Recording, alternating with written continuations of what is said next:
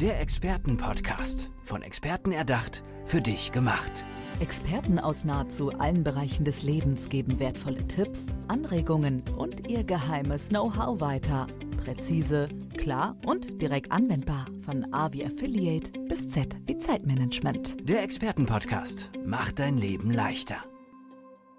Experte für Bewusstseins- und Persönlichkeitsentwicklung.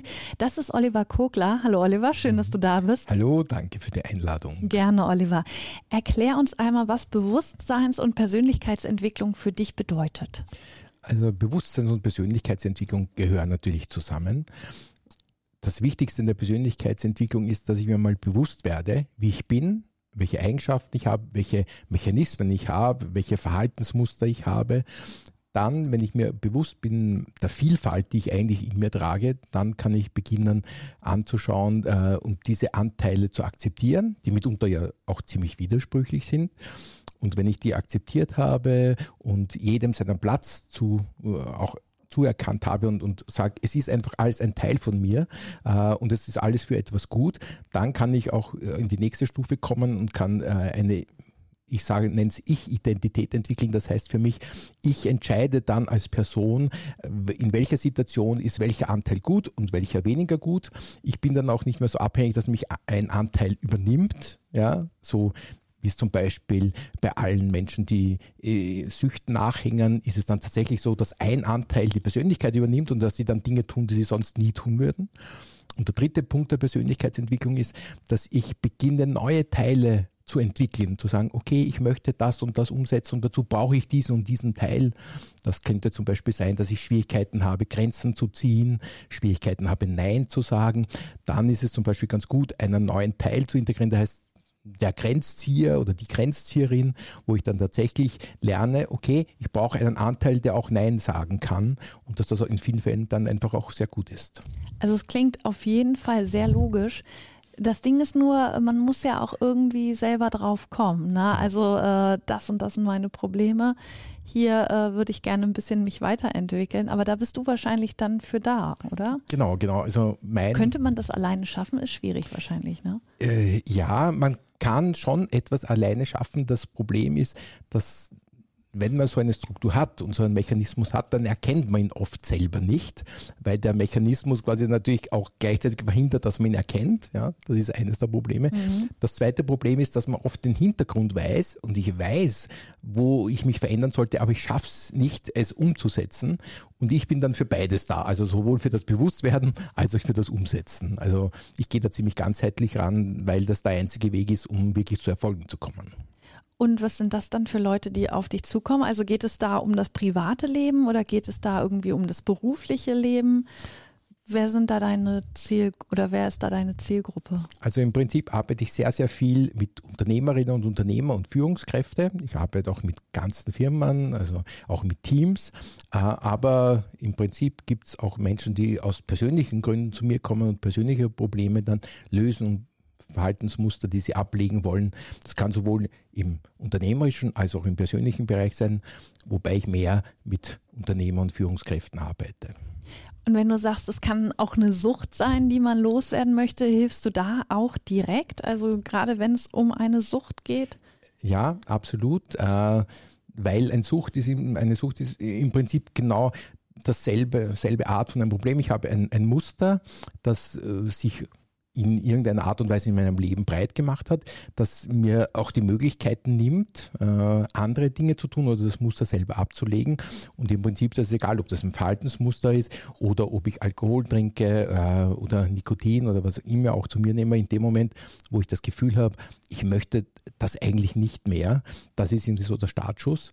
Und ich habe auch Menschen schon betreut, die knapp davor sind, äh, zum Beispiel Alkoholentzug zu machen, wo wir vorher ein Coaching gemacht haben und die dann keinen Entzug machen mussten, weil sie die Grundlage so quasi ah. äh, erfahren Also es sind haben. dann keine trockenen Alkoholiker geworden, sondern äh, ja, sie können das wieder kontrollieren, das Maß. Genau, genau, weil das ist nämlich der Punkt. Äh, wir können alles kontrollieren, aber wir brauchen manches Mal irgendjemand, der uns dorthin führt. Manches kann ich auch alleine auf die Reihe bekommen, äh, aber wenn man sich jetzt zum Beispiel die Vergleiche anschaut, äh, zu Jahreswechsel wird das immer gerne erhoben. Wie viele Menschen haben äh, jetzt einen Veränderungswillen und wie viele setzen es dann tatsächlich um? Also ja. gute Vorsätze versus Umsetzung.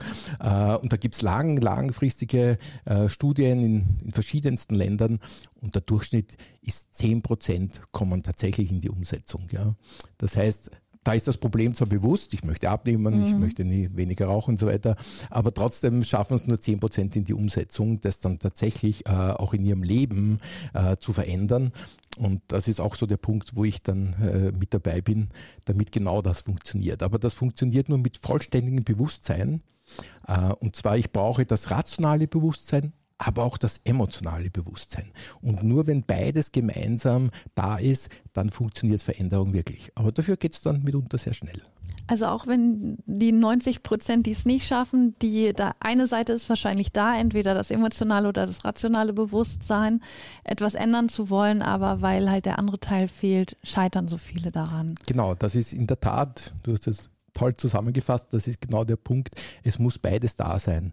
Wenn ich, äh, wenn ich jetzt rauche zum Beispiel ja, und mir sagt jetzt schon der zehnte Arzt, bitte hören Sie auf zum Rauchen, habe vielleicht schon eine Herzoperation gehabt, habe hm, verengte Gefäße und es gibt dann wirklich viele, die werden dann besucht nach der Operation, gehen hinunter, äh, setzen sich dort gemeinsam hin und beginnen sich eine Zigarette anzuzünden. Mhm weil sie zwar logisch wissen, das ist nicht gut für mich, aber solange diese emotionale Seite nicht abgeklärt ist, nützt es mir nichts. Und wie hilfst du den Leuten dann, also dass sie dann ihr Ziel erreichen? Also ich mache sehr, sehr viel mit Aufstellungen.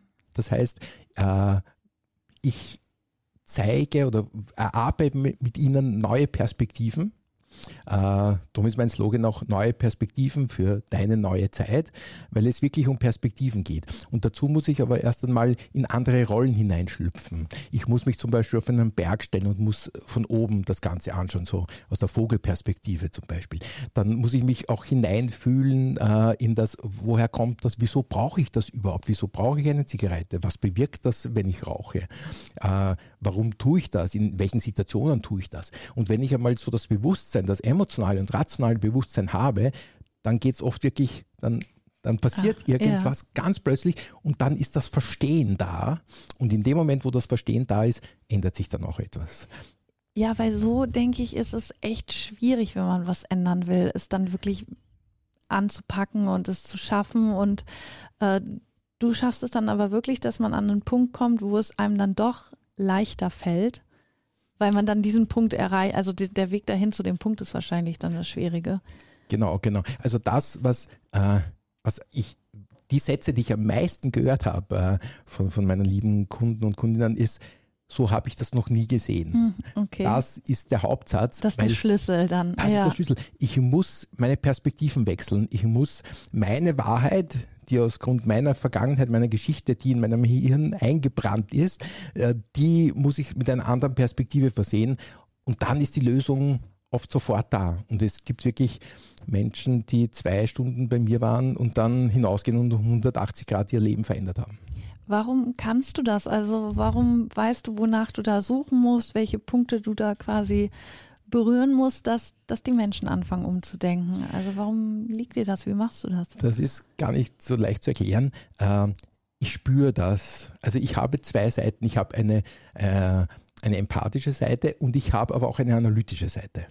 Und die beiden gemeinsam, die arbeiten so Hand in Hand äh, und damit gelingt es mir einerseits zu fühlen und andererseits mhm. zu verstehen, warum jemand äh, in der Situation ist. Das ist der eine Punkt.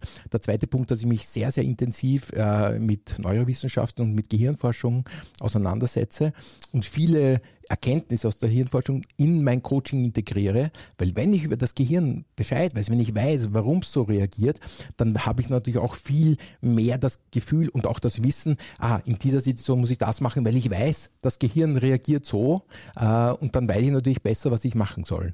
Und natürlich ist es so, dass ich das mache, seitdem ich äh, seitdem ich zwölf bin, also schon ziemlich lange Zeit. Du hast mit zwölf äh, angefangen? Ja, mit zwölf habe ich begonnen, mein erstes Paul Watzlawick Buch, äh, Die Anleitung zum Unglück, ist ein, ein sehr tolles Buch übrigens, ja. habe ich gelesen.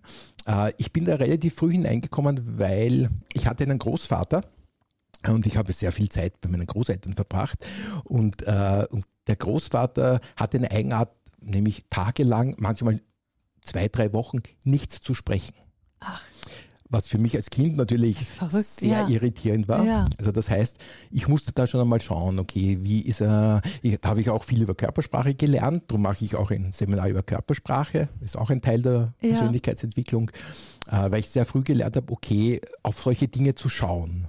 Und er hat auch sehr unterschiedlich kommuniziert. Das heißt, er hat einmal, er konnte mir zum Einschlafen Schillergedichte rezitieren äh, und dann im nächsten Moment hat er auch wegen Kleinigkeiten schreien können. Das heißt, ich habe als Kind sehr, sehr früh selber da begonnen, auch so, okay, was, was hat es mit der Kommunikation auf sich? Warum kommuniziert er so?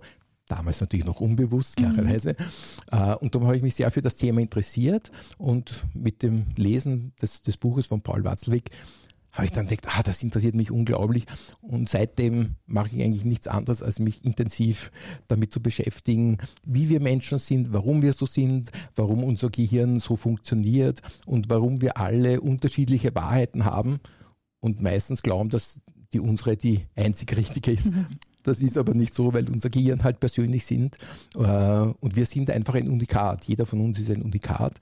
Äh, und für mich äh, war das von großer Bedeutung, äh, erfahren und zu lernen, wie ich Menschen helfen kann, dann aus, aus einem gewissen Muster herauszukommen, das für sie eben nicht gut ist, weil sonst hätten sie ja kein Problem, wenn es gut wäre für sie.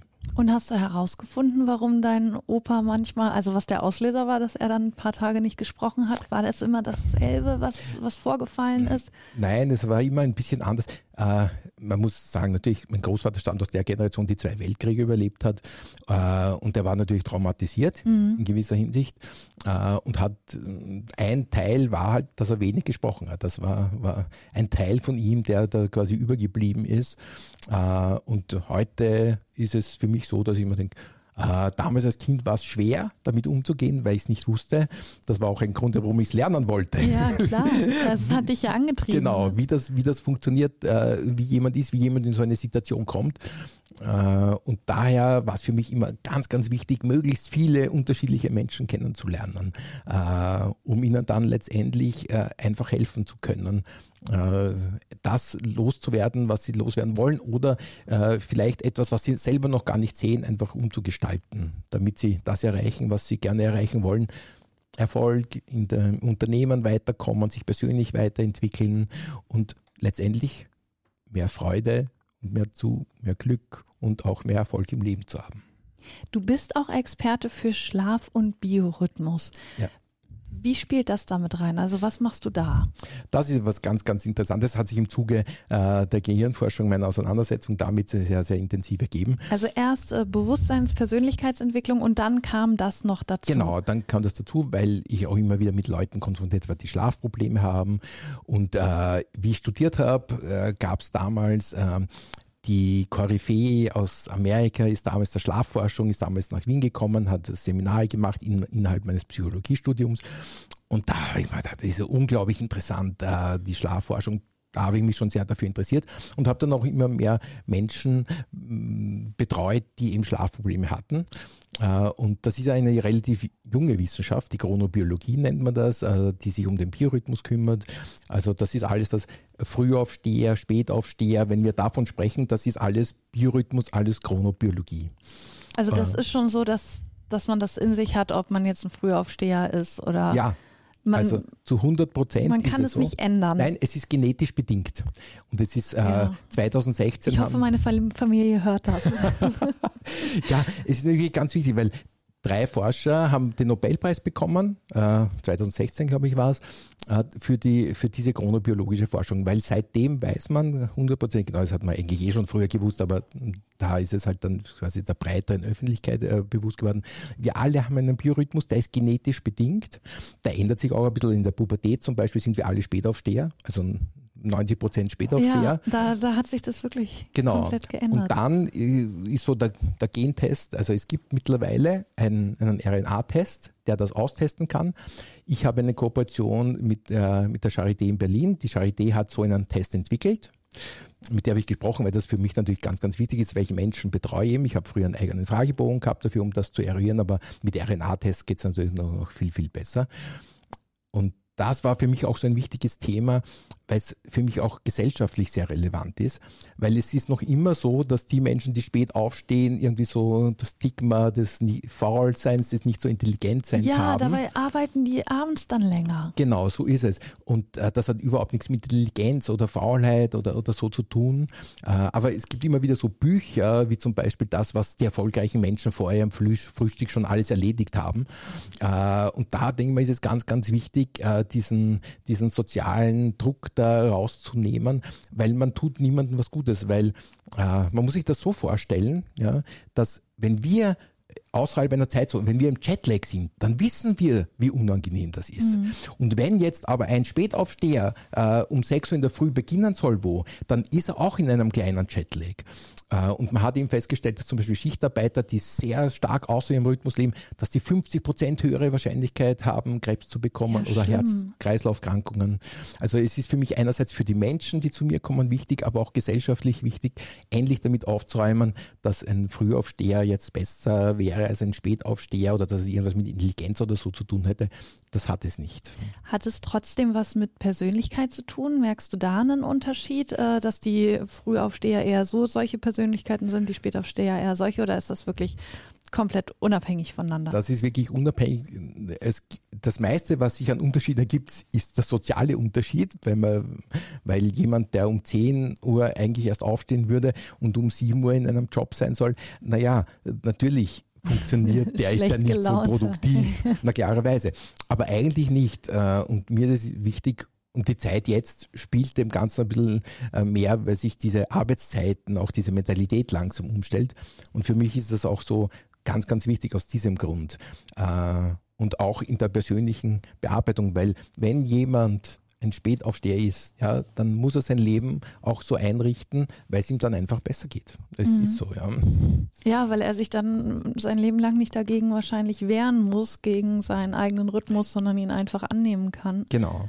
Genau. und dann so leben kann. Genau. Und das besprichst du dann auch mit deinen Kunden, Kundinnen, die dann zu dir kommen. Also fließt das ineinander rüber oder ähm, ist das nochmal eine separate Gruppe, die dann zu dir kommt? Kann so oder so sein, wenn wir im Rahmen des Coachings draufkommen, es ist ein Problem auch des, des Rhythmuses, dann machen wir das natürlich mit. Und jetzt eben als neuestes integriere ich auch den Test von der Charité, weil ich eben eine Kooperation habe. Das heißt, wir testen das jetzt auch aus äh, und dann gibt es auch von mir so einen Plan, äh, wann ist die beste Zeit für körperliche Aktivität, wann ist die beste Zeit jetzt für, für Essen, wann ist die beste Zeit für, für Arbeiten, ja. wann ist die beste Zeit für Schlafen natürlich, das ist ein ganz, ganz wichtiges Thema. Also es ist auch ein Gesundheitsthema und ähm, da mache ich zum Beispiel auch äh, Seminare über Achtsamkeit und Gesundheit und mentale Gesundheit. Da ist es zum Beispiel auch ein Teil davon.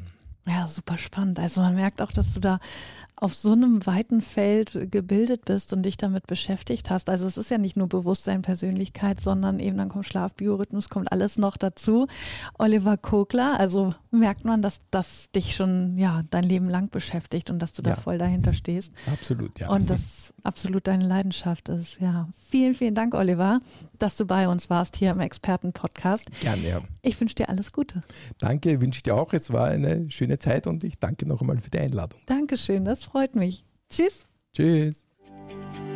Der Expertenpodcast. Von Experten erdacht, für dich gemacht. Wertvolle Tipps, Anregungen und ihr geheimes Know-how. Präzise, klar und direkt anwendbar. Der Expertenpodcast macht dein Leben leichter.